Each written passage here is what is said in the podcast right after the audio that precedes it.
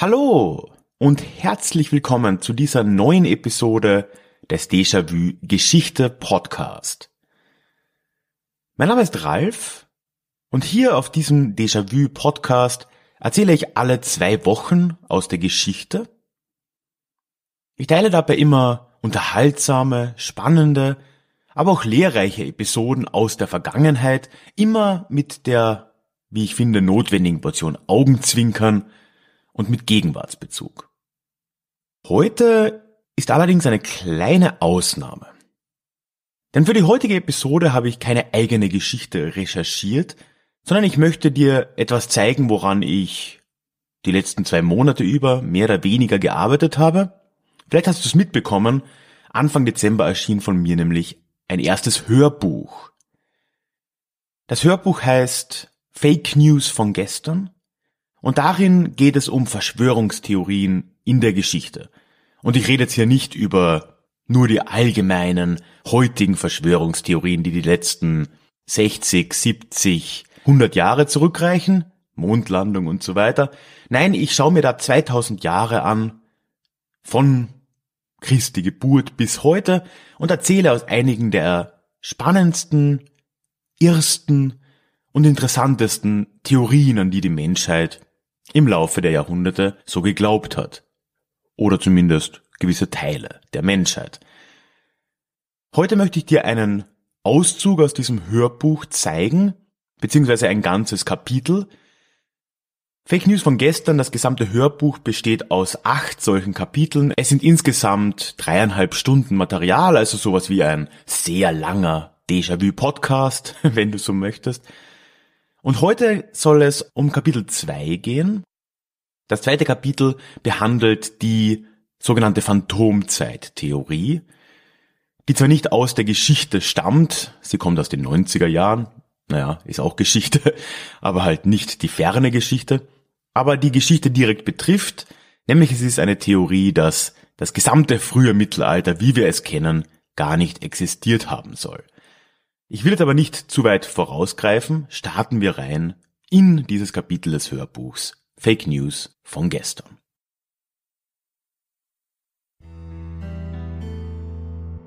Das frühe Mittelalter gab es nicht. Das ist eine einigermaßen wirre Behauptung. Das heißt aber nicht, nur weil sie wirre ist, dass sie nicht von jemandem schon aufgestellt wurde. Ja, und zwar in einer Theorie, die zu den wirreren Theorien generell und auch dieses Buches gehört, nämlich der sogenannten Phantomzeit-Theorie. Dieser Theorie zufolge hat, wie gesagt, das frühe Mittelalter, wie wir es kennen, schlicht und ergreifend nicht existiert. Die Jahre 614 bis 911 sind frei erfunden es gab sie schlicht und ergreifend nicht. Und das Jahr, das wir als 912 bezeichnen, ist somit in Wirklichkeit das Jahr 615. 297 Jahre der Weltgeschichte sind frei erfunden. Zumindest soweit die Phantomzeit-Theorie. Man muss dazu sagen, diese Theorie ist nicht die einzige Phantomzeit-Theorie, die es gibt. Es gibt auch in anderen Regionen und meist in entfernteren Zeiten solche Theorien, die dann auch teilweise gar nicht mal so unwahrscheinlich sind oder zumindest in irgendeiner Form einen wahren Kern haben können. Zum Beispiel wird von Historikern hin und wieder die Datierung der Ereignisse, etwa in babylonischer Zeit, angezweifelt, weil die Quellen eventuell falsch datiert und interpretiert wurden. Gut, das ist möglich. Um eine solche Theorie geht es hier aber nicht, Denn hier reden wir über eine Zeit, die uns zumindest ein bisschen besser bekannt sein sollte, eben das frühe Mittelalter. Hey, it's Ryan Reynolds, and I'm here with Keith, co star of my upcoming film, If, only in theaters, May 17th. Do you want to tell people the big news? All right, I'll do it. Sign up now and you'll get unlimited for $15 a month in six months of Paramount Plus Essential Plan on us. Mintmobile.com slash switch. Upfront payment of $45 equivalent to $15 per month. Unlimited over 40 gigabytes per month. Face lower speeds. Videos at 480p. Active Mint customers by 531.24 get six months of Paramount Plus Essential Plan. Auto renews after six months. Offer ends May 31st, 2024. Separate Paramount Plus registration required. Terms and conditions apply if rated PG. Fangen wir mit dem Warum an. Warum sollen denn 297 Jahre zu unserer Geschichte dazu gedichtet sein? Oder ganz blöd gefragt, warum sollten wir gerade im Jahr 1721 leben? Tja, die Erklärung ist eigentlich ganz simpel. Es war natürlich eine Verschwörung im Spiel. Und zwar die Verschwörung zwischen dem römischen Kaiser Otto III., Papst Silvester II und eventuell, da sind wir uns in der Theorie nicht so ganz sicher, auch noch Kaiser Konstantin von Byzanz. Die lebten laut unserer Zeitrechnung um das Jahr 1000 rum, aber, und das ist jetzt eben die Story, in Wirklichkeit sollen die irgendwo um 700 rum gelebt haben. Aber die wollten eben im Jahr 1000 leben. Warum? Ja, da gibt's einige mögliche Gründe. Einerseits glaubte man damals, und das ist nicht ganz unwahr, dass mit dem Jahr 1000, das ist ein mystisches Jahr, mit diesem Jahr würde wohl das Ende der Zeiten kommen, Jesus würde zur Erde zurückkehren und die Menschheit würde erlöst werden. Das war etwas, woran einige Menschen geglaubt haben, und diese drei wollten es nun eben drauf ankommen lassen. Es gibt noch ein paar andere Motive, die diesen drei Akteuren, oder zumindest eben zwei Akteuren, Papst Silvester und Kaiser Otto III. da angedichtet werden. Silvester hat ein Interesse daran, wir erinnern uns, er lebt ja im Jahr 700, die Kirche älter zu machen als den Islam, also noch älter. Laut unserer Zeitrechnung ist der Islam ja in den 620er Jahren entstanden. Damit ist die Kirche eben 620 Jahre älter als der Islam. In Wirklichkeit, also in der Wirklichkeit dieser Phantomzeittheorie, sind es aber freilich nur 300 Jahre. Und das war dem guten Silvester einfach zu wenig.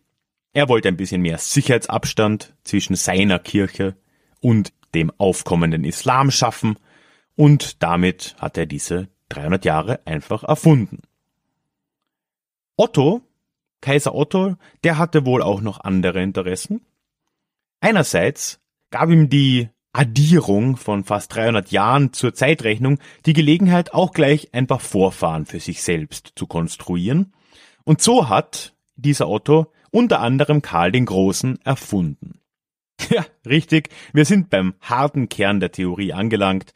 Karl den Großen und eigentlich die gesamten Karolinger gibt es gar nicht, beziehungsweise gab es gar nicht. Otto dachte sich, ein großer Vorfahre, ein großes Vorbild, auf das er sich und seine Herrschaft positiv beziehen konnte, das konnte ja nicht schaden, also hat er bei dieser Gelegenheit Karl den Großen erfunden. Man fragt sich jetzt auch schon, und das wird eine öfter gestellte Frage werden, wer hätte es den beiden denn zu Lebzeiten glauben sollen? Aber gut, da komme ich am Ende ohnehin noch dazu. Ein anderer Grund, warum Otto auch im Jahr 1000 leben sollte, war ähnlich wie für Silvester natürlich, dass das das Ende der Zeit bringen sollte. Und damals gab es noch Theorien, dass das Ende der Zeit ja auf eine sehr bestimmte Art und Weise eintreten würde. Da spielen zwei Akteure eine ganz große Rolle, beziehungsweise sogar drei Akteure. Der falsche Prophet, der Antichrist und dann in einer ganz spezifisch mittelalterlichen Logik auch ein sogenannter Friedenskaiser. Und Friedenskaiser, ja, das wollte Otto natürlich gerne werden. Er wäre ja der, der dann als weltlicher Herrscher das Ende der Zeiten vorbereitet und begleitet. Das, das ist natürlich eine ganz schöne Idee. Das war wohl auch ein Grund für Otto, diese 300 Jahre zu erfinden. Das heißt, wir schließen mal kurz dieses Wie und Warum und Was ab. In dieser Theorie werden 297 Jahre erfunden in einem Plot von Kaiser Otto, Papst Silvester und eventuell dem byzantinischen Kaiser, um unterschiedliche Ziele zu erreichen, um während dem Ende der Zeit zu leben, um einen Vorfahren wie Karl den Großen zu erfinden, um sich selbst älter als den Islam zu machen und vielleicht um Friedenskaiser zu werden.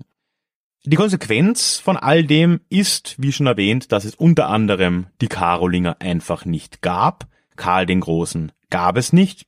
Alles, was wir in unserer normalen, ich würde sagen korrekten Zeitzählung für die Jahre zwischen 614 und 911 eben zählen oder aufzählen, das gab es nicht oder wurde zumindest massiv falsch datiert und fand in Wirklichkeit zu einer ganz anderen Zeit statt. Das ist ja jetzt doch eine recht krasse Theorie. Woher kommt die also?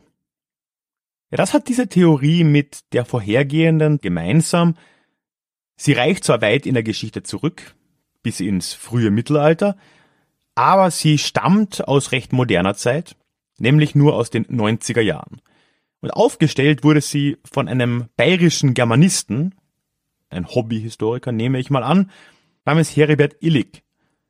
In den frühen 90ern hat er diese Theorie aufgestellt und er hat da ja doch eine gewisse Logik, die sich aber schnell als unhaltbar weisen wird. Seine Grundannahme war, dass es nur wenige archäologische Funde aus dieser Zeit gibt.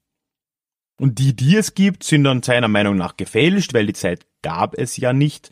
Und allein die Tatsache, dass es eben nur wenige gibt, ist ja ein Beweis dafür, dass die, die es gibt, gefälscht wurden denn so eine Fälschung, das ist ja doch recht viel Arbeit. Der nächste Beweis, und das ist wirklich so das Totschlagargument Illigs und seiner Anhänger, ist dann die gregorianische Kalenderreform von 1582. Bekanntlich war diese Reform ja dafür da, um die Diskrepanz im julianischen Kalender zu korrigieren, die sich seit der Einführung angehäuft hatten, weil die Schaltjahre nicht hundertprozentig korrekt berechnet wurden und seit dieser Einführung haben sich ungefähr 13 Tage Diskrepanz aufgebaut. Das heißt, um den Kalender zu korrigieren, müsste man jetzt 13 Tage überspringen. Das Argument von Illig ist nun eben genau das. Er sagt, jeder Berechnung zufolge, was die Rechnungsarten des julianischen und des gregorianischen Kalender eben angeht und was die Natur von Schaltjahren angeht, müssten 13 Tage übersprungen werden. In der gregorianischen Kalenderreform wurden aber nur 10 Tage übersprungen. Für Illig ganz klar, das ist der Beweis. 300 Jahre gab es doch gar nicht. Denn wenn man vom Jahr 0 plus minus bis ins Jahr 1582 diese 300 Jahre abzieht, dann reichen 10 Tage plötzlich, um die Diskrepanz wieder auszugleichen. Blöd ist für Illig, dass er sich schlicht und ergreifend nicht richtig informiert hat. Denn die gregorianische Kalenderreform, die hatte nicht zum Ziel, den gesamten Kalender bis zurück zum Jahr Null zu korrigieren, sondern ihr Ziel war es, alles zu korrigieren, das ab dem Jahr 325 geschehen ist. Denn 325, das war für die Datierung im christlichen Europa ein sehr einschneidendes Jahr. Da fand das Konzil von Nikäa statt, und da wurde der Ostertermin endgültig festgelegt, die Berechnung des Ostertermins.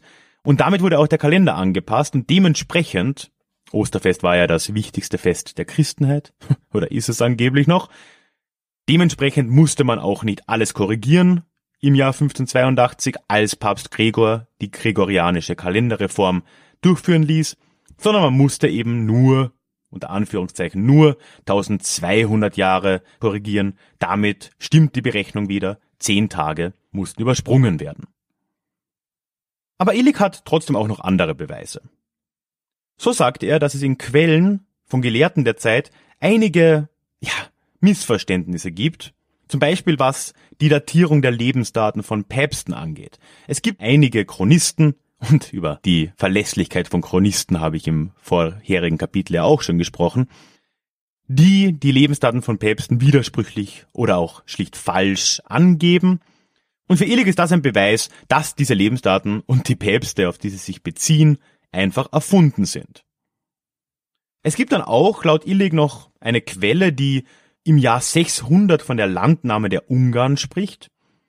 also die Landnahme der Ungarn, das war der Zeitpunkt, als die Ungarn in die pannonische Tiefebene nicht einmarschierten, einwanderten und damit diesen modernen ungarischen Staat gründeten. Die Ungarn siedelten vorher in der Schwarzmeerregion. Für die Sprachfans, das war das eines der ersten ungarischen Worte, die ich gelernt habe, das Honfoglolage. Ja, und in einer Quelle wurde eben dieses, dieser Landname, dieser Honfoglolage der Ungarn, die in allen Quellen, die wir kennen, im Jahr 896 stattgefunden haben soll, eben ungefähr auf das Jahr 600 datiert, was wiederum ziemlich genau zu den von Illig angeblich aufgedeckten 297 erfundenen Jahren passt.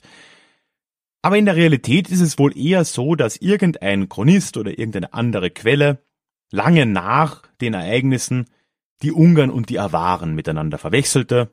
Ja gut, soll vorkommen. Reitervölker aus dem Osten in der pannonischen Tiefebene. Ja, also Potato, Potato, ne? Also soll vorkommen, dass man sich da mal irrt.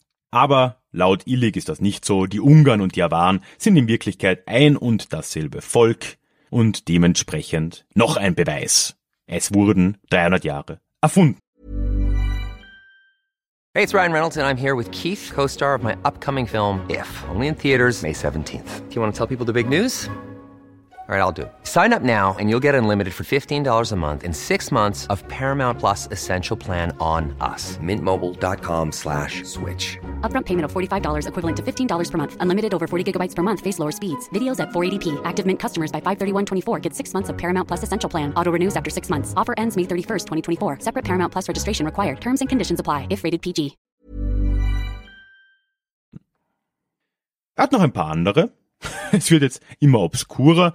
So sagt Illig, wie kann es denn sein, dass im 11. Jahrhundert der Baustil der Romanik so modern war, wo doch die Zeiten Roms schon so lange her sind? Ja, dann ist dann meine Gegenfrage, warum sollte der Baustil der Romanik im 7. Jahrhundert oder im 8. Jahrhundert so modern gewesen sein? Auch da war Rom schon ein paar Jahrhunderte her. Und die Erinnerung der Leute war damals nicht besser als heute. Ja, und das letzte Argument, das Illig vorbringt, ist, dass es einfach gewesen wäre, all die notwendigen Dokumente zu fälschen, weil im Hochmittelalter von der Majuskel auf die Minuskelschrift umgestellt wurde. Das heißt, da wurden relativ viele Dokumente neu abgeschrieben in einer neuen Schrift und damit wäre die Fälschung so ziemlich aller, ich betone aller, absolut aller Dokumente, die es bis dahin gab und die wir heute noch kennen, durchaus möglich gewesen. Also alles, was ich über das Abschreiben von Büchern weiß und wie lange das dauert, spricht dem ehrlich gesagt ein bisschen entgegen, vor allem weil ja nicht wirklich alles neu geschrieben wurde. Aber naja gut. Jetzt sind wir ja eh schon ein bisschen in der Kritik Illix. Ich habe schon sehr vieles angebracht. Was auch noch ein großes Loch in seiner Theorie darstellt, ist, wie das alles mit anderen Regionen der Welt zusammenpassen soll. Was war denn dann mit der Entstehung des Islam? Die haben ja dann auch eine, eine Jahreszählung etabliert und die passt mit der christlichen normalerweise gut zusammen. Man kann, wenn man weiß, wo die jeweiligen Kalender starten, wunderbar zusammenrechnen, dass Dinge zur gleichen Zeit geschehen sind, wenn beide Kulturräume darüber geschrieben haben. Wie war das mit China? Das ist ein ganz großer Brocken, wo einiges geschehen ist zwischen dem äh, siebten und neunten Jahrhundert oder zehnten Jahrhundert. Wie passt das?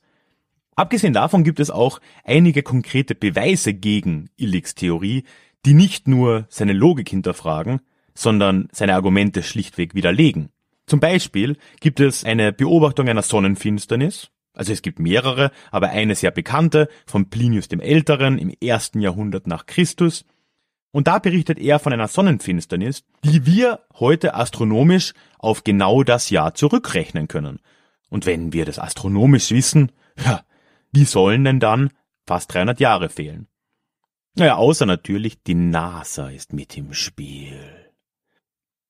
Dann gibt es natürlich noch andere Widerlegungen, zum Beispiel die Dendrochronologie, also die Feststellung vom Alter gewisser Holzbauten vor allem anhand der Ringe im Holz. Das ist eine durchaus anerkannte Methode, um, um Alter festzustellen, vor allem auch in Zusammenarbeit mit anderen Methoden, wie zum Beispiel den Testen vom Polareis, wo verschiedene Schichten sich ablagern, ja und dann der Radiokarbon-Methode, C14.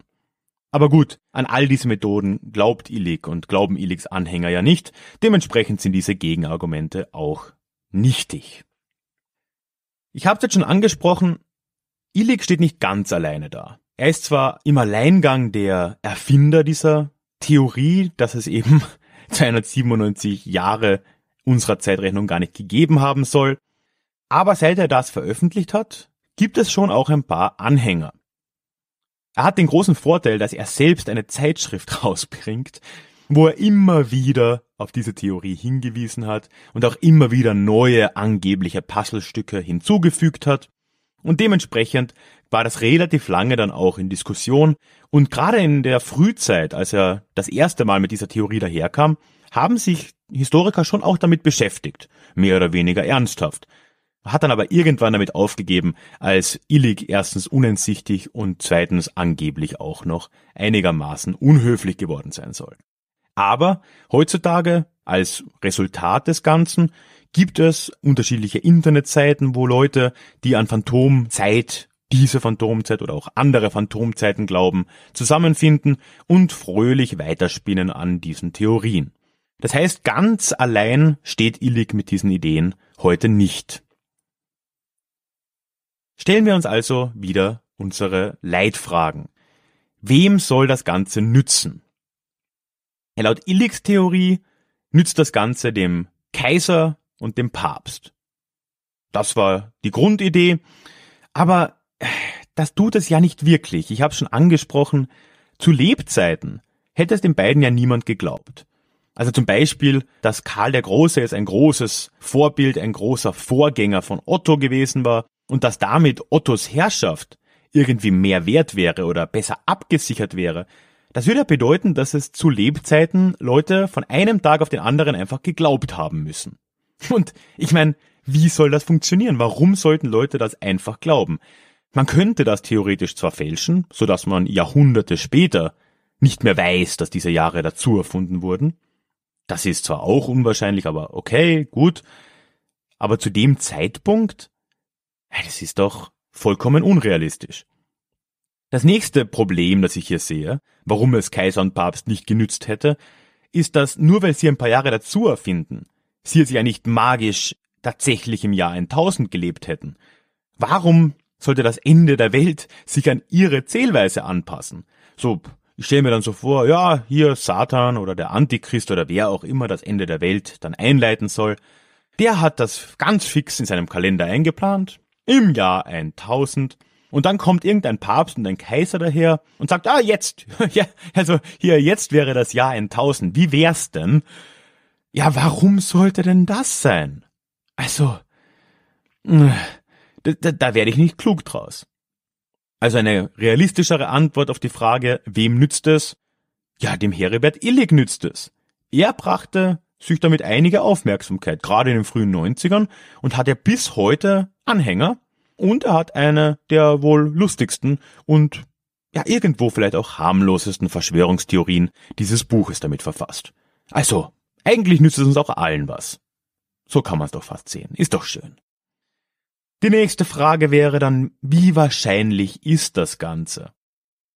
Ja, wie ich schon sagte, es ist schon verdammt unwahrscheinlich. Erstens spricht die gesamte Logik dagegen, weil es eben gerade den Akteuren der Zeit wenn die Motive, die Illig ihnen unterstellt, wahr gewesen wären, ihren Ziel nicht näher gebracht hätte.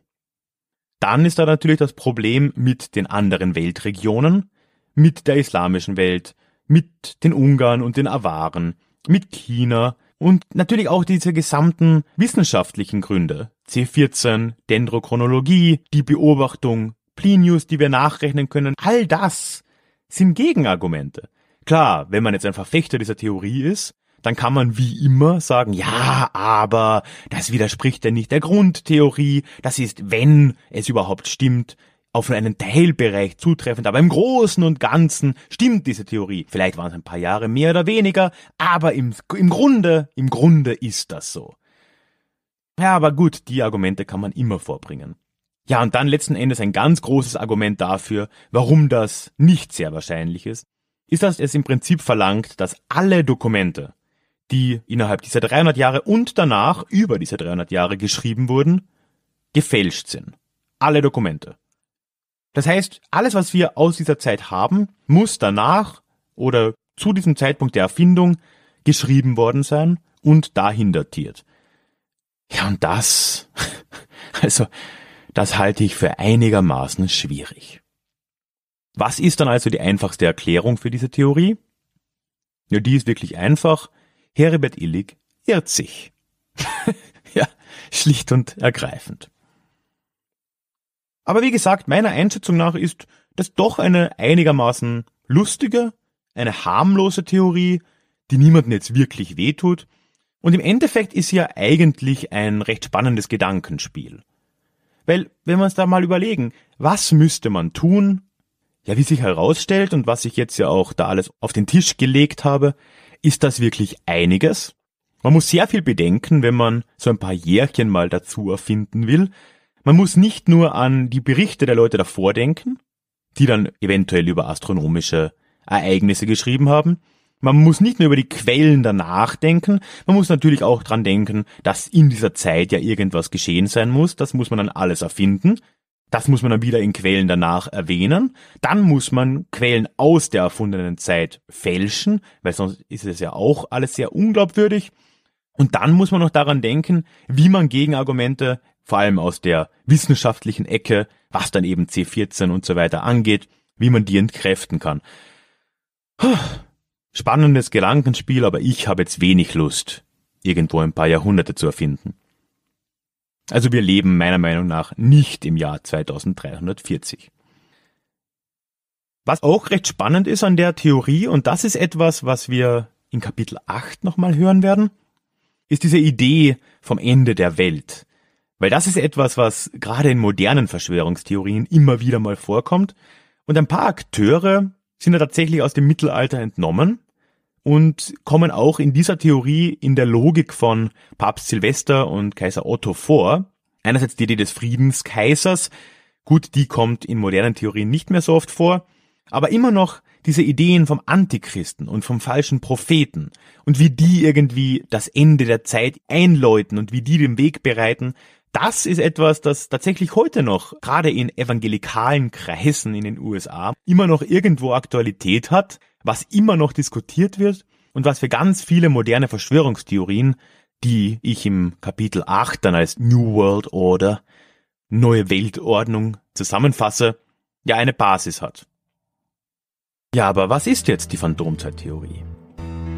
Ist hier eine dunkle Macht am Werk? Ist es eine große Verschwörung eines byzantinischen, eines lateinischen Kaisers und des Papstes persönlich? Nein, es ist Langeweile, zu viel Zeit und die schlechte Hobbywahl Heribert Illings.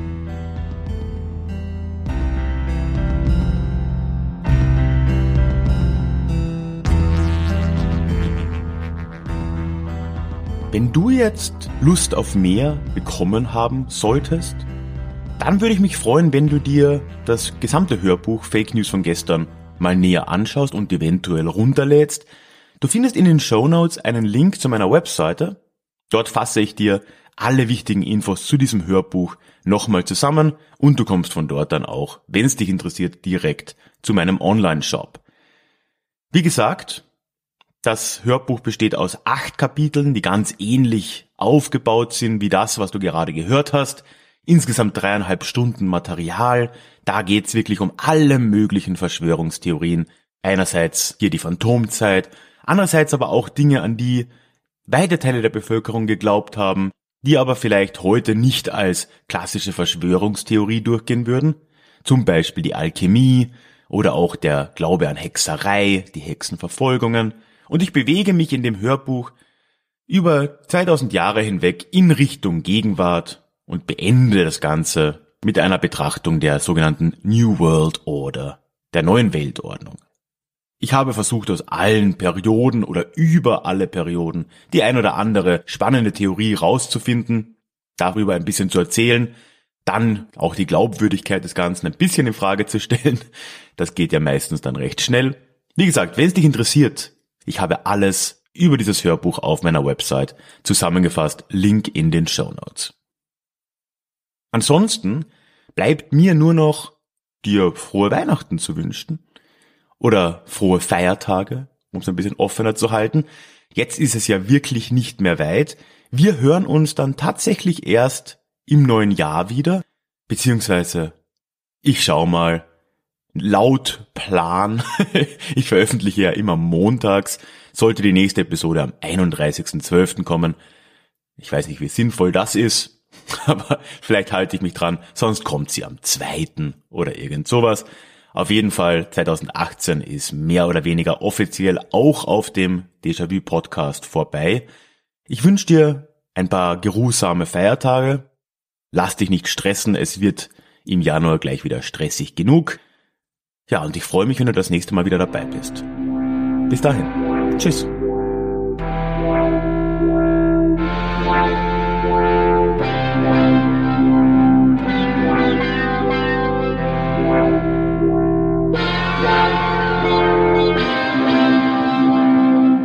Déjà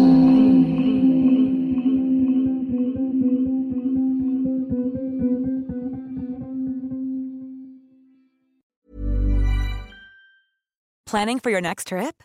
Elevate your travel style with Quince. Quince has all the jet setting essentials you'll want for your next getaway, like European linen, premium luggage options, buttery soft Italian leather bags, and so much more. And is all priced at 50 to 80% less than similar brands. Plus, Quince only works with factories that use safe and ethical manufacturing practices. Pack your bags with high-quality essentials you'll be wearing for vacations to come with Quince. Go to quince.com/pack for free shipping and 365-day returns.